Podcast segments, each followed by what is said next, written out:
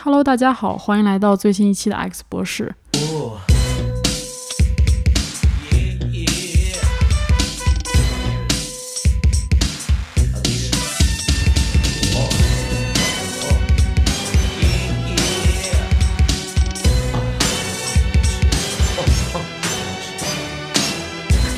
我们的主播润发出差了，然后这一期就由我小侯来做一个代班主持，跟我搭档的依旧是我们魅力无限的尼古拉老师。尼古拉老师来跟大家打个招呼吧。各位听众，大家好，润发同志出差了，所以这期呢就由我和小侯两个人来录。这期我们想聊一个什么话题呢？上一期的时候，发哥聊了他去青海参观的一些小众的博物馆。没错，所以呢，这期就由这个由上一期的话题引申出来，我们这期想聊的呢，就是我去过的那些小众、冷门，甚至有点猎奇的博物馆啊，有国内的，也有国外的。是的，因为尼古拉老师他本身就是游玩的这些经历比较丰富，然后今天呢，尼古拉老师大概会给大家推荐七个左右的博物馆。同时，我们也会在 Show Note 上面放上一些比较精美的照片，大家也可以去 Show Note 及时查收。那我们现在就开始喽。其实推荐也算不上，就是跟大家简单聊聊图一乐，这是本节目最大的宗旨啊。首先，其实第一个想聊的呢是叫做卢塞恩交通博物馆。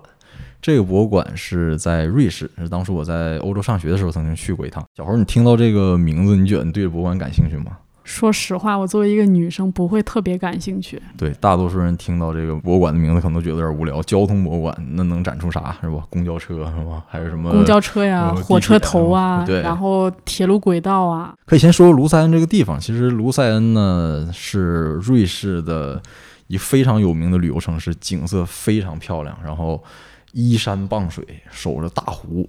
然后世界上很多那些富豪啊，你可以去查一查，他们在卢塞恩的那个湖边都有自己的豪宅，是一个特别漂亮的地方。然后在这么一个可以说是寸土寸金吧，房价非常贵的这么一个地方，有这么一个交通博物馆。它主题确实是交通，但它特点是什么呢？这个馆呢占地面积很大，看起来规模非常的庞大，而且它的特色就是非常的全面。所谓叫交通，海陆空铁路，你能想象的这些交通方式，这个博物馆里面。都有展出。首先讲讲它比较有特色的啊，因为大家都知道瑞士呢地形山地非常多，是的，它交通主要呢要靠这个铁路，然后经常要穿这种隧道，所以它铁路非常发达。卢塞恩的交通博物馆里面有一个大的这个展馆，它都不能用展厅来形容啊，它这个海陆空都是分的是巨型的巨型展馆，而不是像一般的博物馆，比如说四层每层是展厅，它是一个展馆。铁路这个展馆就规模就非常庞大，里面你能看到从可能十十九世纪啊。甚至更早的那些火车头，一直到现在最先进那些高铁，在这个里面都有展示。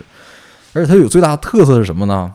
里面基本上大多数的一些蒸汽机车呀、火车头什么的，你都可以上去参观，你都可以进到这个列车司机这个驾驶室里面去里面玩儿。这车本身不能开动，但是它会用其他的，比如说那个电视屏幕啊这种展示方式，然后模拟这种声音什么的，里面的各种操作手柄，什么加速啊、转弯这些，你都是可以进去随便玩的。明白，沉浸式呗。对，而且卢塞恩交通博物馆，包括下面要提到的瑞士其他的博物馆，他们最大的特点就是。可玩性特别强，你都可以在里面实操。比如说，它这个博物馆，我印象当中，这博物馆在外面有一块场地，好像应该是模拟盾构机还是什么，就是挖掘隧道的这个这个设备，你是真的可以上手上去操作一下的。拿一个铁锹，然后比如说铲一点土，它那个传送带就会把那个沙土什么的拉走。然后还有这个老式的蒸汽机车，那个车头是燃煤的嘛，它有一个燃烧室，然后你也可以在那边拿那个铁锹，真的往里面铲铲点煤进去，虽然它可能也不烧。那当时我还在那儿挥舞了几下铲子，而且它这个博物馆你就能看出来啊，瑞士真的是特别有钱。它里面有个展厅是陆上交通，然后是汽车展。这个汽车展，北京的朋友可能知道，北京有一个汽车博物馆嘛？是的，也有几层，然后里面有展出的各种各样豪车呀，或者是那种老爷车什么都有。它呢是有单独的一个展馆。但是最震撼人的是什么呢？它有一个专门汽车展厅，都是一些历史上的经典车型。但是我不是一个车迷啊，所以看不出来太多的门道。但是你能看出都很漂亮，跑车又是什么的。它的那个汽车展厅啊，下面是有一个小的操控台，你进去一看像一个小剧场，但是它的剧场背景是一个巨大的，有点像那种停在写字楼里面几层那种停车场。然后呢，下面有一个小的操控台，你想看哪辆车，你就在那个操控台上面点，它就有一个升降机。把你要看那辆车从顶上哇把你放下来，放下来放到这个地下这个展台之后，这个展台开始转，然后配上那个声光电的这个效果，后面的大屏幕上就会给你投屏，然后讲讲解这款车的这个相关历史啊或者性能参数什么的，而且不要钱啊。第一，国内没有这项目，如果国内有这项目，你看这一辆汽车怎么得收你二十块钱？但那人不要钱，你随便去，你只要想看点哪辆车，就把哪辆车给你放下来展示。这当时反正去的时候是把我震撼到了，那个车是真车，真车，真车都是老爷车。太好了，呃，也不能说老爷车吧，可能六七十年代、七八十年代那些经典车型。太好了，太好了。当然，他这么搞啊，也有一个原因。欧洲这个，尤其瑞士，可能参观的人比较少。这要在国内，你要搞个这设备，我估计一天五千人参观，一个月就得把这设备给你摁坏了。我也觉得，就是国内一个是博物馆资源相对会会稍微少一点，第二个就是人太多了，他那个场馆的维护成本就太高了。而且提到这种呃，这个可以实操、可以随便玩啊，它的航空馆也特别有意思。航空馆里面除了展出的那种各种各样的飞行器之外，它有一个模拟飞行舱，然后大概能坐两个人还是四个人，我记不太清了。然后一个小的白色飞行舱，很像你在有些大商场以前能看到那种，是不是五十块钱十分钟那种模拟飞行？那种 VR 是吧？呃，对，而且它那个设备是真的是在动的，动的而且幅度很大。比如飞机做一些特技飞行，它在里面是可以模拟的。就这么一个东西，随便玩。不要钱，而且因为人少，基本上不怎么排队，差不多你等个五分八分就可以坐一趟。这种在国内你可能很少见，或者付费特别高的项目，在那儿都是你可以随便玩。那参观这个博物馆，您当时花了多少钱？门票记不太清了，也不是特别贵，大概可能几十瑞士法郎吧，可能当时的汇率和美元差不多，可能二三十左右。如果你考虑到欧洲的那物价，然后而且比如说你是留学你是学生的话，可以打折，性价比超高。这种博物馆如果开在国内，那绝对当儿童乐园或者是那个环球影城一点不输，我觉得。而且馆巨大，你在里面，如果你要想仔细玩的话，差不多真的一天，一天你都不见得能玩得完。当然，说到欧洲这种体验性或者是互动性比较好的博物馆，我就说到下面一个要介绍的。也是在瑞士，他呢就将这种博物馆和这个人的这种互动，我感觉做到了极致，叫做西雍城堡。它在哪儿呢？就是日内瓦，大家都知道啊，日内瓦城旁边有一个日内瓦湖，然后它是一个哎月牙形的。西雍城堡正好就坐落在日内瓦湖东端。最东边那个点上，然后如果你要是在瑞士旅游的话，你从日内瓦坐船可以直接到这个西雍城堡所在的这个小镇。你可以先介绍一下这个西雍城堡吗？就是它是之前一直是私人城堡吗？啊，它其实就是瑞士境内的一座中世纪的城堡，但它比较有特色啊，它是一座水上城堡。和它那个岸边呢有一点距离。这个西雍城堡啊，在国内可能不是特别的有名，但是在欧洲还是比较有名气的。为什么呢？因为它和一个名人有关，就是英国诗人拜伦。拜伦一八一六年的时候，曾经在瑞士地区生活过一段时间。当时他在英国呢发生了婚变，好像是闹了点丑闻，然后就跑了。当时的西雍城堡已经被改造成了一个监狱。所以普通人还是很难参观的，但是他不知道怎么的，拜伦先生就是就在当地认识了一位警察，这警察就带他参观了这城堡。参观之后呢，拜伦觉得这地儿哎挺不错的，还在那儿住了一段时间。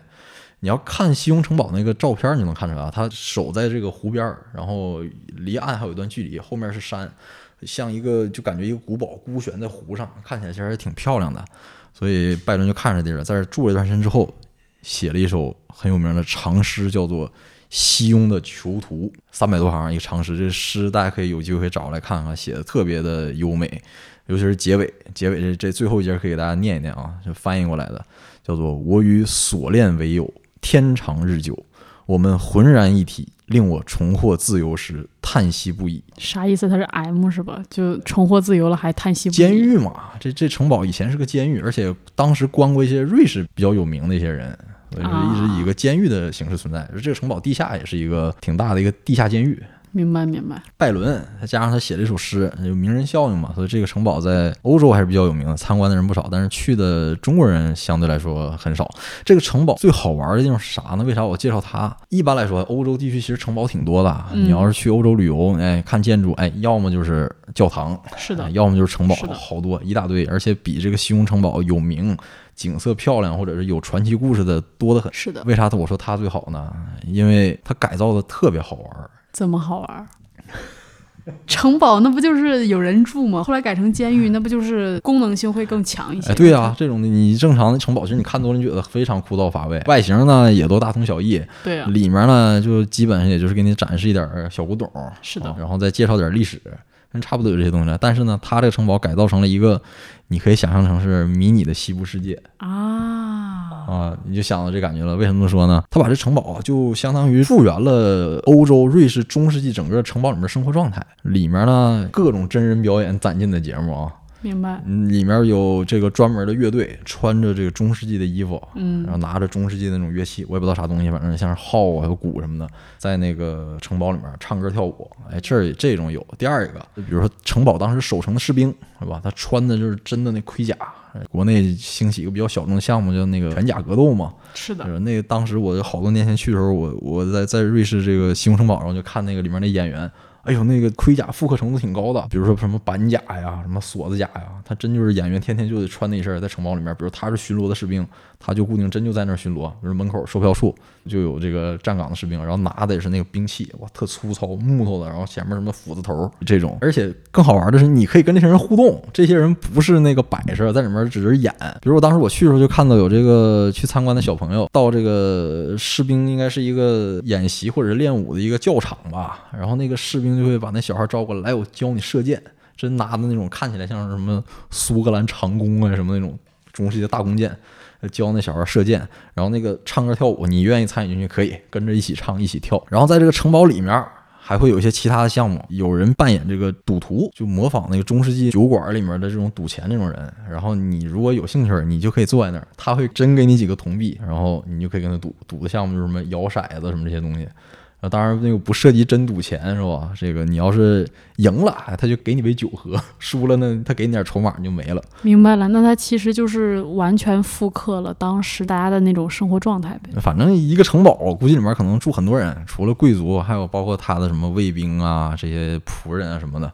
反正相当于再现了这个中世纪城堡里面真实生活吧。而且比如说，除了这种可以赌钱、喝酒之外，它还有啥呢？它有个餐厅，应该就是用那个城堡以前吃饭的那个那个大厅改造的。你普通游客在里面那个可以点点什么快餐啥吃。然后呢，他边上那个有厨娘在那炖菜，穿的就是中世纪那种仆人的那种那种衣服，啊然后，炖菜也高的那种 呃，大裙子，然后脑顶上戴个那那那帽子，明白明白。然后他炖菜呢边上用的那我不知道是不是真拿那个游客盛啊，我当时没细看，呃，就是大铁架子，然后下面烧着火，然后上面放一烧黑的那铁罐子，在里面啊咕嘟咕嘟咕嘟里面炖，还原度非常高。然后在这里面呢，你也可以买一些纪念品，那纪念品挺有特色的，蜡烛，主要是这蜡烛不是像一般的旅游区卖那种纪念品，可能都是浙江义乌是吧，五块钱一斤批的，他那个真是现场做的，而且用传统的，我不知道是不是真是中世纪那手法啊，就是传统手艺，在那儿熬熬完之后，然后把那个冷却做成蜡烛，然后大的、小的，什么样的都有。瑞士物价比较高，但是他卖的东西吧还算比较公道，感兴趣说这个买两个带回来也不错。那你老师，这个西雍城堡，您当时是花了多少钱进去的？门票也都特便宜，当然你不能换算成人民币啊。其实换算成人民币也不贵，就这么一个西雍城堡，你按它的这个级别放到国内，我估计也得是个四 A、五 A 景区啊。放到国内一四 A 景区，门票也不得收你二百啊？我当时去大概可能也就都是几十欧，应该不超过就五十瑞士法郎。我感觉这个怎么着也得是一个，就是环球影城那个小黄人乐园的那个级别了，就是它整个的那个互动性，包括像东西的那个精彩程度。可能还更高，可能还更高。明白明白，咱就 咱就别拉踩了，反正就是很精彩，推荐大家去。哎，对了，你知道之前发哥说等到咱们节目真正挣钱了，他要给我买块表的事儿吗？哎对，说到这个表啊，这还有一个博物馆可以介绍给大家。啊太好了，太好了！你一定提前领发哥先去看一看 啊，这个看好哪个是吧？一记在心里。这博物馆也是在瑞士啊，嗯也是在日内瓦。哎，我发现瑞士的这种好的博物馆特别多，可能真因为那地方实在太有钱了，别的地方是没钱花是吧？这财政太富裕，是是建博物馆卯劲儿的搞好的博物馆。但这博物馆应该还真不是这种公共博物馆啊，它是百达翡丽博物馆，叫百达翡丽钟表博物馆。这个博物馆开的时间也不是很长，我没记错的话，应该是两千年左右。他们这种是自己品牌做的，还是说是有一个私人收藏家？然后啊，不是，这是应该是百达翡丽官方自己搞的。明白明白明白。这博物馆呢，也是在日内瓦一个比较好的地段儿，然后你从外面看那房子就是那种十八、十九世纪那种很古典那种石头建的老房子。明白。这博物馆四层很大，然后每一层展出的全是百达翡丽的那些手表，而且这个手表不是你在就现在，比如你去一个什么手表城啊，那个能能买到的现货款的百达翡丽，那些全都是限量珍藏版。我看了上面的介绍，最早的应该是从十六世纪开始，十六、十七世纪百达翡丽生产的一些表，而且那时候都是怀表。是的，你去那边可以看到大量的百达翡丽的怀表，这在国内你可能也没见过，你也买不到。然后那个做工精致啊，嗯超乎你想象。我们都是俗人是吧？进去看就总想知道这玩意儿卖多少钱，我估计可能他也没没法给你标价签儿，每一件都是宝贝。如果这个你是手表爱好者啊，一定去那儿看一看。虽然可能买不起，但是看一看过过眼瘾也是非常爽的。他那块儿保镖什么的多吗？还真没看着，而且我记得入馆的时候可能也也安检也没有。然后我当时去的时候，前台也就一两个工作人员啊，但这是要买票的，那也不贵，可能是十几、二十、二二十块瑞朗，就这个水平。这个，然后你就进去可以随便转，而且你可以花钱雇这个解说给你讲解，你要不讲解你就自己转。特殊的安保措施，表都是放在掌柜里，是不是防弹玻璃咱就不知道了啊。但我估计还是应该应该有一些安保措施的。是，就是红外线或者监控那种什么的，肯定都是有的。有可能，有可能。但是说我一游客去那儿转，我也我也打不了这歪心思。确实，确实。那很多表肯定都是停产的了，对这个品牌来说，完全就是无价之宝。而且很多都它是孤品，是的，就是有点像汽车厂家生产的那种概念车。明白。嗯，只有这一你要批真是没了就没了就特有钱是吧？愣买他也卖你是吧？但是可能就生产这一辆两辆，彰显我有这个技术是吧？是的，是的。比如说，他那很多十七、十八世纪造的这种怀表，比如有什么三问功能，因为你知道，你即使现在买这种高档的机械表嘛，三问功能也是很高级的功能了。有这种功能的表，价格也不菲。但当时可能几百、两三百年前，他就已经能做出来三问，然后包括月相、万年历，都是纯靠机械手段实现的。是的，所以算是人类这个手工业吧，手工业的这个天集大成花板了，集大成者。所以有机会去到瑞士的朋友，然后同时对手表很感兴趣的，也推荐大家去这个百达翡丽的他们品牌方自己做的这个博物馆。对啊，倪老师刚才给咱介绍了三个中规中矩的博物馆。然后现在就想问一下倪老师，有没有什么攒劲的、猎奇的，就是看了辣眼睛，但是还想继续看的那种博物馆？你说这种博物馆，我还真去过，也在欧洲，也不知道为啥，可能好博物馆我去的可能欧洲比较多。其实我去的博物馆不少了，我这盘算一下，国内国外都算上大几十个、上百有没有不知道，大几十个肯定是有的。但是真正给我留下深刻印象的好多，还真就是在欧洲。你说这种比较暗黑猎奇的，有一个特别有名的。包括国内没去过，很多人都知道，因为有一部恐怖电影叫《地下墓穴》是什么？还叫《地下洞穴》，讲的是哪儿呢？就是巴黎的地下墓穴。他们是给挖开了，是吧哎，这给你讲讲这个啊，呃巴黎的这个地下墓穴算是巴黎的一个热门景点啊。这个墓穴是一个人的墓穴吗？是巴黎地下墓穴啊，给你讲讲它的历史啊。它其实应该在十八世纪的时候，法国爆发过大瘟疫，嗯，当时的巴黎没有现在想象那么漂亮啊，它其实环境那绝对脏乱差。明白。好多那种乱葬岗，那可能就在城里面啊，甚至就或者在城市的这个郊区，大量的这种坟地，然后埋的也不是很好。晴天的时候，这个老鼠吃是吧？狗咬，然后一下雨，搞不好那棺材露出来半截是这种的。很多这穷人埋，可能估计连棺材也没有，拿一个布裹吧裹吧，这就埋了。这肯定环境特差呀，这传播瘟疫。所以当时政府就想了。一个办法，说要把这些小的墓地啊都刨了，然后把这个尸骨找出来，收敛收敛之后呢，统一埋到一个集中的墓地。然后呢，而且得在地下，所以就选到了现在你去巴黎能参观的这景点儿。这个位置在哪儿呢？在巴黎十四区蒙帕纳斯那个位置。它现在啊，你要去那儿呢，你要看地图，那个位置叫当费尔罗士罗广场 Plus 当费和 h o s h o 但你知道以前这广场叫啥吗？这广场其实改过名了。嗯，以前它的原名叫做 Place d e n f e r 翻译成中文是啥呢？就叫地狱广场。妈呀，这地方原来就叫地狱广场，它地下是一个废弃的采石灰石的一个矿，特别大。后来就决定说把这个采石场就改成墓穴，然后就把巴黎市内啊还有周边的一些小的墓穴没人看管的这些尸骨集中清理之后，就都埋到了这个地下墓穴。那有什么可看的呀？其实这是一个纯猎奇的景点，你知道吗？哪怕在法国，在本地人眼里看，这也是一个很热门猎奇景点。我提醒一下啊，如果你要去巴黎地下墓穴参观的话，记住一定要赶在早上去。你只要稍微去晚一点，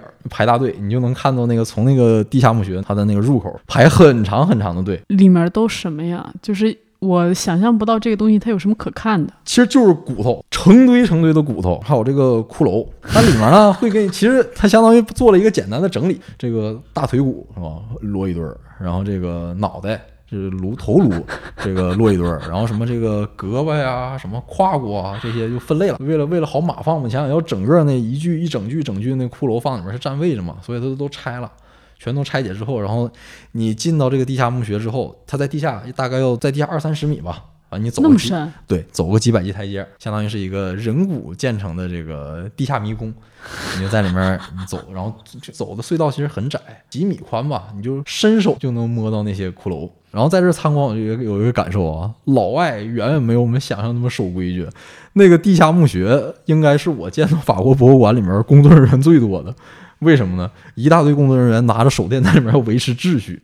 啥意思？就怕他们摸是吗？啊，对，那个工作人员拿着手电，然后经常就听他们喊“那都是疤，那都是疤”，那啥意思？就是别摸，别摸然后谁摸他就拿那个手电照你。这个老外很多时候也没有我们想的那么规矩，而且入馆的时候啊，告示牌上会有一一条提示，就是告诫你不要拿下面的这些遗骸，是不骷髅或者是骨头什么的，拿完的话，这个根据法律规定是要追究你的刑事责任的。这说明一定有人在下面干过这种事儿，啊，就是什么亵渎尸体，类似这种。你这属于盗窃，哦你这好歹人属于人博物馆的这个财产，啊你这拿走了，那不属于盗窃行为吗？这个景点呢，冬暖夏凉，对，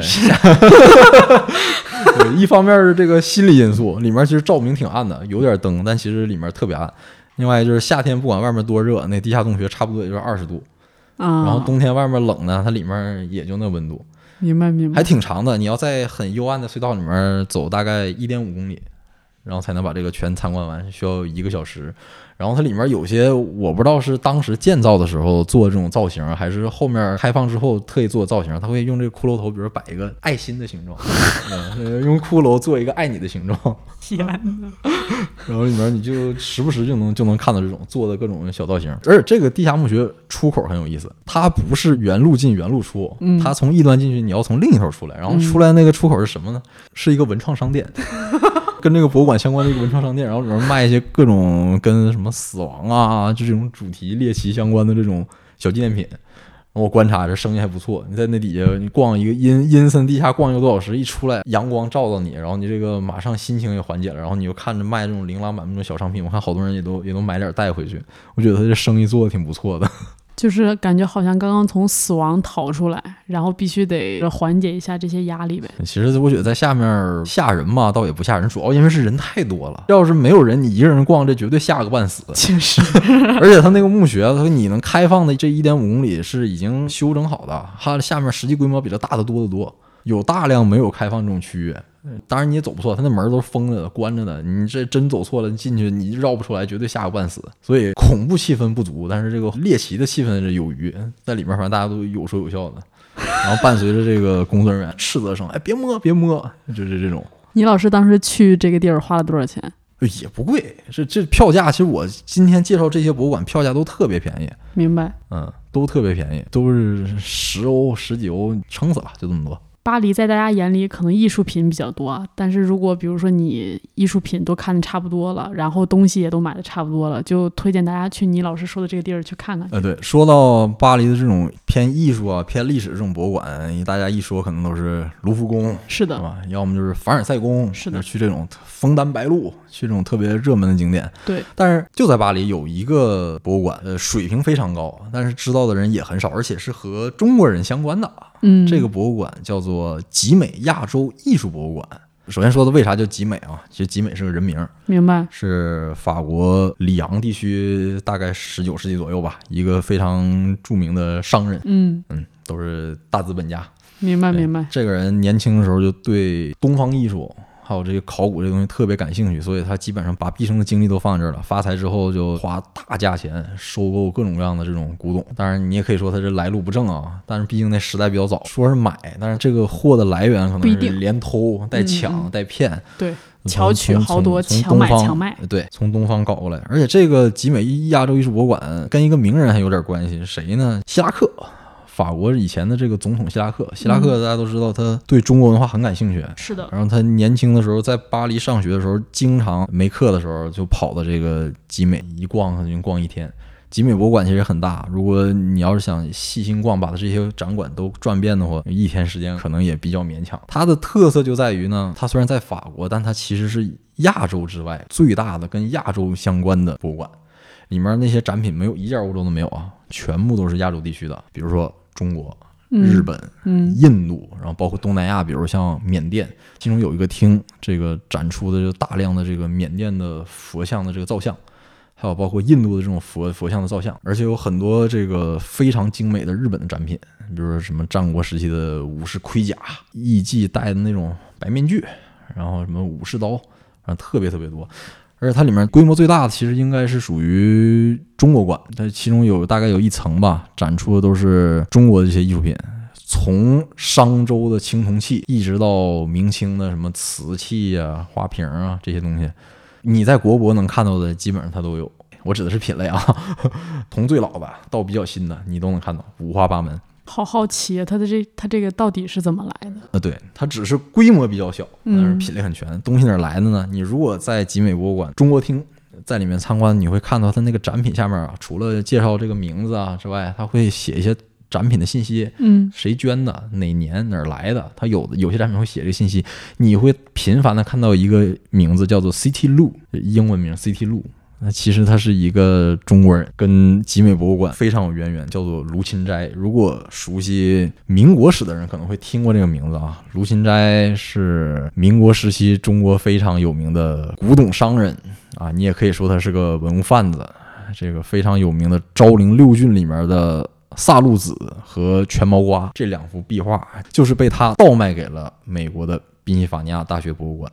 而其实提到卢芹斋这个人本身，他很有意思啊。卢芹斋幼年丧父，然后是由一个远房亲戚养大的。然后他长大之后呢，被送到了浙江湖州南浔一个富人家里面当仆人。这富人家是谁呢？其实就是张静江。你了解民、了解民国史的人都知道，张静江这个国民党大佬啊。是的，是的，国民党早期的这些革命活动，他是头一号大金主，Number One。是的，是的。卢芹斋最早就是在张静江的家里面当仆人，人很聪明，所以被这张静江看上之后呢，先是一九零二年随当时的驻法公使孙宝琦出国，在法国巴黎开了一家运通公司，干嘛呢？就是做国际贸易，倒腾点丝绸啊、茶叶啊，然后卖卖古玩。后来张静江把这运通公司关掉之后，卢芹斋继续留在巴黎，然后还是干他的老本行，就是倒卖古董。这个人有兴趣的人其实可以了解了解啊，人人生经历还是比较传奇的。虽然干的好多事儿这个见不得光，而且他算是个语言天才吧，嗯英语、法语这水平非常高。呃，关于他其实还有点小译文。这个著名作家林语堂大家都知道啊，嗯，林语堂除了在写作之外，还干了一件事儿，就是发明中文打字机。这很多人可能不知道，都知道他是文学家，写小说的，是吧？但是其实他干过一件事，就发明中文打字机。但是大家都知道，中文不是字母语言啊，那英文二十六个是吧？我这打字机二十六个键，中文你最起码常用字每五千也得有三千啊。是的，是的你，这做的那打字机得多大个儿啊？是啊，他当时就想研究这东西，结果差点没把自己搞破产喽，这东西都没研究出来。就是在卢芹斋的资助之下，他才把他那个明快打字机那个原型才造出来，那算是一段轶事。大家有兴趣可以找一找关于这个卢芹斋的传记，可以看一看。他其实身份你可以理解成间接的帮国民党搞钱。明白。所以他的这些亚洲藏品数量肯定都超过那个卢浮宫还有大英博物馆了呗。这个数量我倒是没做过具体统计，但是品类真的是非常全。嗯，包括很多在国内都属于国宝级的这这这种档次的文物，你在集美都能看到。比如说像金缕玉衣，嗯比如说商周那种很大的青铜器，嗯因为你知道青铜器越大越难铸造，而且这个越珍贵啊，保存下来也比较难。那种大是的这种尺寸很大的青铜器，你在这个博物馆里面都能看到，然后包括汉代的什么俑、陶俑，明白然。后包括很精致的唐三彩。它那块儿的保存程度怎么样？据我观察，保存的还是不错的。而且我观察集美博物馆展出的这些展品有一个特点，尤其是中国厅，它大多数东西都是一个展品放在一个单独的一个玻璃展示柜里面，对，差不多基本是一件儿一个。国内好多我见到的都是那种，一组比如说靠墙，是的，哎，靠墙一整面大玻璃，然后里面放好多件儿。这个我不知道，这个我不是博物馆专业人员啊，不知道这有什么讲究，但是我只是在集美观察到它有有这个特点。收纳还是收的挺强的呗。也不好说，这如果听众有有做这个博物馆行业的，可以来解释解释啊，也可能没啥区别，单纯就是设计上的差别。我们想多了，也可能是。明白。尼古拉刚才还是主要聚焦于这个亚洲艺术啊，就是想问问到底有没有这种稍微三俗一点的？因为我记得我之前有个同学，然后他在伦敦读书的时候去了一个阴道展览，想问问全世界有没有这种比较集中的这种博物馆在做？就是看博物馆都得看点俗的，是吧？不是，就是因为我这个人他艺术造诣比较低，你看东西吧，他看不出特别多的名堂，我就想问问有没有这种比较好玩儿，或者说是更吸引我目光的东西。其实小豪说的也有一定道理，你知道吗？其实博物馆我一直觉得不一定非得都是高雅的才能叫博物馆，博物嘛，这从高级的到低级的，只要能展现这人类社会东西够经典，其实都可以放进去。你说所谓的三俗类型博物馆，我觉得最好的代表就是荷兰的那阿姆斯特丹的性博物馆，是吧？真的有啊，呃真真是真有啊，而且很有名的啊。这个去阿姆斯特丹不知道算网红景点吗？你可以上小红书搜一搜，是吧？看看这有没有人晒这博物馆的。荷兰大家都知道吗，社会比较开放，黄赌毒一这一概都不进，是的，所以有这么一个性博物馆也不算稀奇。你说里面那东西吧，这博物馆我也去过，也仔细转了，仔细端详了端详。放在今天互联网这么发达的时代，其实里面展出的东西都不算稀奇。那无非就是啊，跟那个啥生殖相关的那些明白东西嘛。。我有一个问题啊，嗯它展的是照片儿还是那种模型，还是啥都有，从雕塑这种装置艺术是吧？嗯然后到你说照片也有，比如说十九世纪或者是二十世纪早期，还是拿那个玻璃底片、毛玻璃当底片时代拍的那种黄片儿，那里面也有。黄色照片？对黄色照片，明白然后黄片儿也有，色情片儿估计它里面放的这种应该是胶片呢或者什么的，你也能看到。然后呃各种和性相关的，反正就这里面电台里就就不细提了，反正你能想到那就那些玩意儿都有。明白明白。然后还有一些电动人偶，粗制滥造那种，做的像电动蜡像，然后做的比较粗糙。然后你表面上看的时候，他是一戴着礼帽、穿着风衣的 优优雅绅士，然后你到边上一走过去，他就咵，哎，把那衣服给你掀开来，就跟你在公交车上见那漏音屁一样。天啊，就这种。里面有一个展品挺有名的，可能去过人都会注意一眼，就是里面有个玛丽莲梦露，就是穿白裙子最经典的玛丽莲梦露，也是被一风吹的，对，哎，也是一像蜡像似的，做的也比较粗糙。然后他站在那个位置，就下面有一吹风机，然后就隔一段时间就噗往上一吹，然后那玛丽莲梦露那裙子就飘起来了，就这个。啊，明白明白。因为你要知道性博物馆嘛，它能展出的东西其实也就是这些了。是的，是的，再有就是按照历史，呃给你给你排一排，有一些古希腊的那种画在石头盘子上面的这种春宫画，明白然。后日本的春宫、中国的春宫、欧洲的春宫，就都这些东西。然后也有一纪念品商店，里面你可以，里面也是各种啊和这个主题相关的各种手办？太恐怖了。小手办，然后也也都挺粗制滥造的，也也就这东西。然后我在这个展馆的时候，其实我也看了一下啊，呃本国人也有，然后外国人居多，女生大有人在。我原本以为可能看这玩意儿的男的这个是吧下下限比较低，爱爱看这个，但是我去看了之后发现。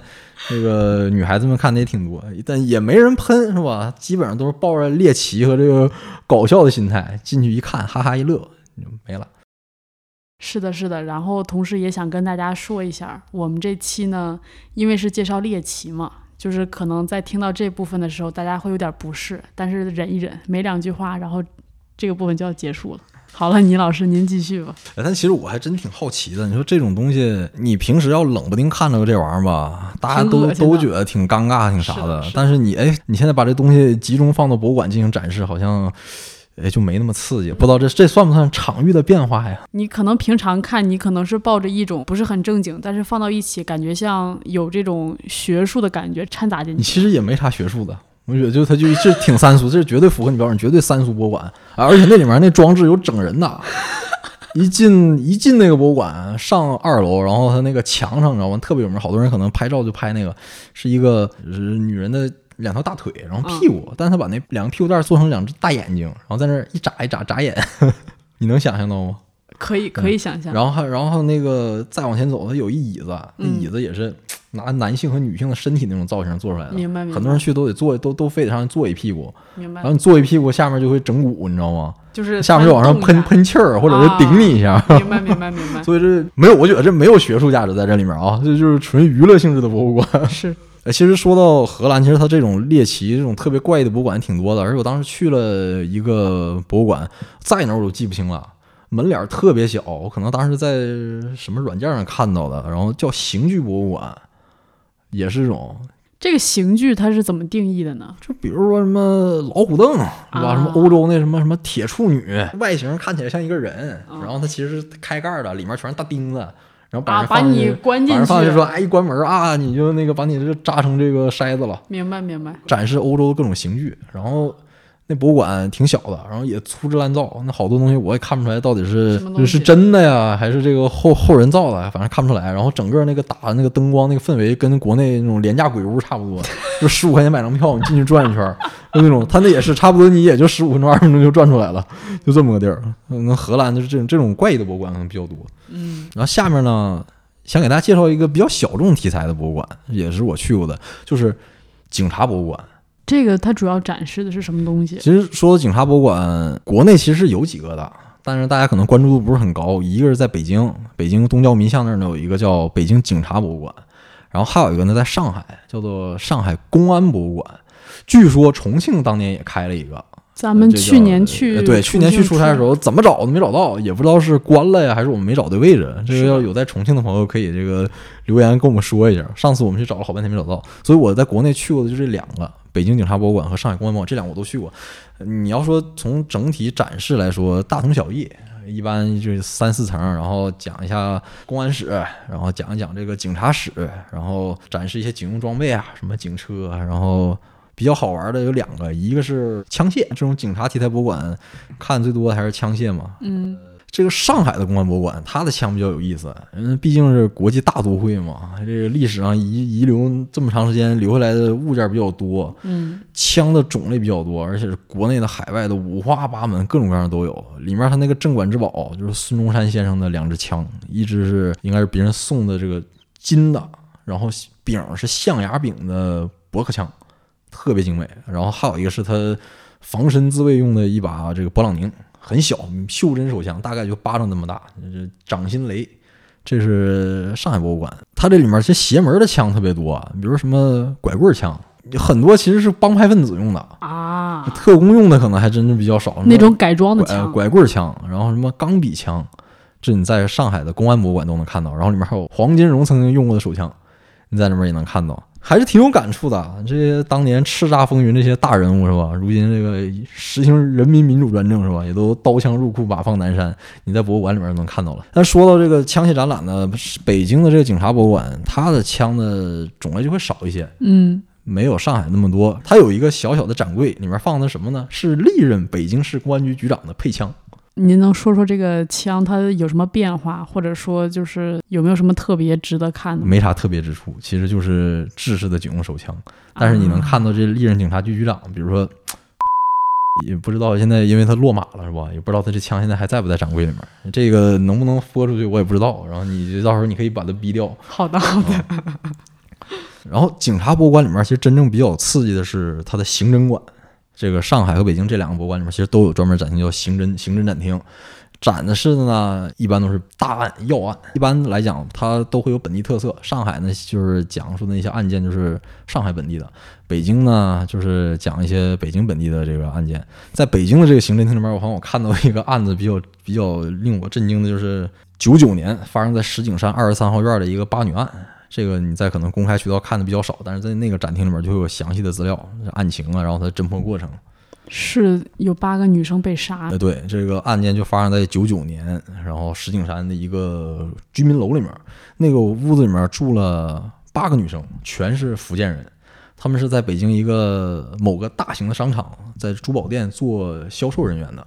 然后他们合租在这儿，然后就被隔壁的一个青年是吧，临时起意就杀掉了，一晚上杀了八个人。然后这个人作案动机其实很简单，他既不求财，然后也不图色，他就是生活抑郁。然后呢，他看这个八个女孩子生活的比较幸福，然后感觉在珠宝店工作可能赚的比较多，他心里不太平衡，然后属于报复社会。然后就杀了八个。这个案件本身很快就被侦破了，嗯，公安人员就几天就把这人抓到，然后就毙了。但是我看了一下这个作案人的这个有一张照片，穿着囚服，然后这个铐着手铐，然后不修边幅，胡子拉碴的，就长得跟王千源老师一模一样。所以我顿时理解了为什么好多这种犯罪题材片子要找王千源老师演，实在是长得太像了。我没有经常演反派吗？对我没有冒犯王千源老师的意思，但是大家可以去那儿看一下那个照片，真的很像王千源老师。对不起啊，王千源老师，我们整个编辑部对您还是非常 respect 的。那跟他相似的，您还有什么推荐吗？其实说到这种警察题材的博物馆之外，还有一种就是军事博物馆。嗯，北京的那个我军老去，迷们，呃，军迷们可能比较感兴趣哦。北京，你说到北京那个军博，北京的军博，你知道给我最大的印象是啥吗？太破了不是破，现在它整修之后其实还不错的。嗯给我最大印象是它老闭馆，啊！就是不知道什么时候就闭馆了，一闭馆可能就闭馆好几年。啊，哦，对，他跟那个警察博物馆也有一拼。北京那个警察博物馆也是，就不知道什么时候就闭馆，然后一闭馆可能一两年都不开。所以这个可能最近那个北京警察博物馆又闭馆了。嗯、那个如果大家看到什么时候开了，就赶紧去去转一转，说不定什么时候又关了。说到这种军事博物馆呢，这个女孩一般都没啥兴趣，确实主，要是，但是但是你们知道吗？这种军事博物馆是直男的乐园。呃，你要是愿意能陪你的男朋友或者你的老公去逛军事博物馆，尤其是如果他也很感兴趣吧，是吧？那他会非常开心，就不亚于那个他陪你去逛商场买包，你知道吗？就这种感觉，直男的快乐就是这么简单，你知道吗？那您跟我聊聊，您在国内还去过其他的军事博物馆吗？国内的军事博物馆本身第一比较少，嗯另外一个去的也不算多，但是我想推荐两个国外的，嗯，这也是去过的，也是在法国。嗯，这个一个是索米尔装甲博物馆，全都是装甲车呗。哎，对，这个馆里面一共大概加一起，我看数据能有一千多辆装甲车、坦克，而且啊，它好多是二战时候的老家伙，真的二战留下来的，对，而且有全世界唯一一辆还能开动的虎王坦克。就全世界就这一辆还能开起来，而且它这个博物馆每年到夏天或者什么时候都会搞一些这个活动，嗯就真把这些老家伙拉出来开。其实这里面这点，其实你可以看到，就是国外的这种，也不光是军事博物馆吧，好多博物馆它对展品的这种保存程度其实做得非常好，包括它的修复。呃，这种大铁家伙，你想想，四四十年代、三十年代的产物，这过去快一百年了，它现在还能保证这样的玩意儿，时不时拉出来溜一溜，这个真的是团队，他们这博物馆的团队可能还是比较用心的。嗯，然后，如果你是个二战的，对二战特别感兴趣，然后对军事感兴趣，那你去一定去这个索米尔装甲博物馆看看，大开眼界。除了这个索米尔装甲博物馆呢，因为这是一个偏现代的军事博物馆嘛，你要是想看老东西，哎，还有个地儿推荐给你，就是法国的荣军院。嗯，荣军院哎这个名字感觉还挺挺有那个味儿的。啊，对，这个当年是安置这个残疾军人的，后来就把它改成了一个博物馆，里面你可以看到欧洲，特别是法国，从古代然后一直到差不多一战吧，以一战为界，一战之前的这些大量的展品你在里面都能看到。明白，哎，主要是以陆军为主，而且如果你对中世纪欧洲军备比较感兴趣的话，一定要去这儿看一看，它里面收藏了大量非常珍贵的中世纪盔甲，还有兵器。又是盔甲。对对，那个好多都是绝版，比如什么拿破仑手下这个元帅或者将军打仗的时候穿的，有一个盔甲我印象特别深刻，忘了是拿破仑手下哪个将军了，这个穿的胸甲，然后被对面的炮打了一个洞，那原盔甲就在那儿放着，你看你能看到前后打了个对穿。打了个对穿，啊，对啊，那你穿那盔甲，那也就一层铁皮喽。人对面那都已经进入到不后后热长兵器时代后长枪时代了，打你前那不打一对穿啊？就是炮打的，小炮小口径的炮打的，那人不直接没了？那肯定没了呀。而且跟荣军院挨着的是拿破仑墓，你可以捎带脚呃顺便去看一看，好多法国历史上的著名将领的那棺材，呃都都停在那儿，你可以顺便一看。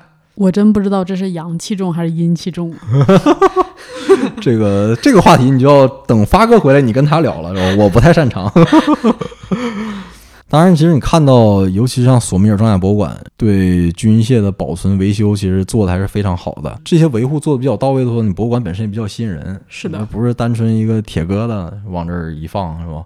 互动性也比较差。我始终感觉博物馆最好的、最顶级的博物馆就是能让人参与进去、能玩的博物馆，沉浸式。对，这是这是最好的。那对比之下，青岛的这个海军博物馆，不知道你去过没有？没去。国内唯一的一个海军博物馆，它的这个装备也是被广大军迷诟病很多年啊。就放在这个海港里边，风吹雨淋，很多军舰非常不能说珍贵吧，但确实是历史悠久的这些军舰，保存状况也都比较差，这个还是比较令人比较惋惜的啊。但是最后啊，索米尔装甲博物馆在法国，你可能还暂时去不了，是吧？但是有一个地方我可以推荐一下，你打车就能去，就在北京。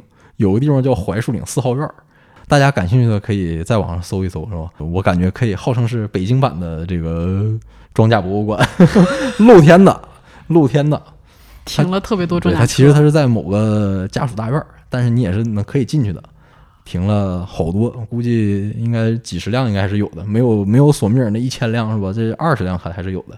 这感兴趣的朋友是吧？槐树岭四号院，你可以打车去转一转。也是趁早去，说不定哪天去的人太多了，那地儿呃又又又又不让去了。明白明白。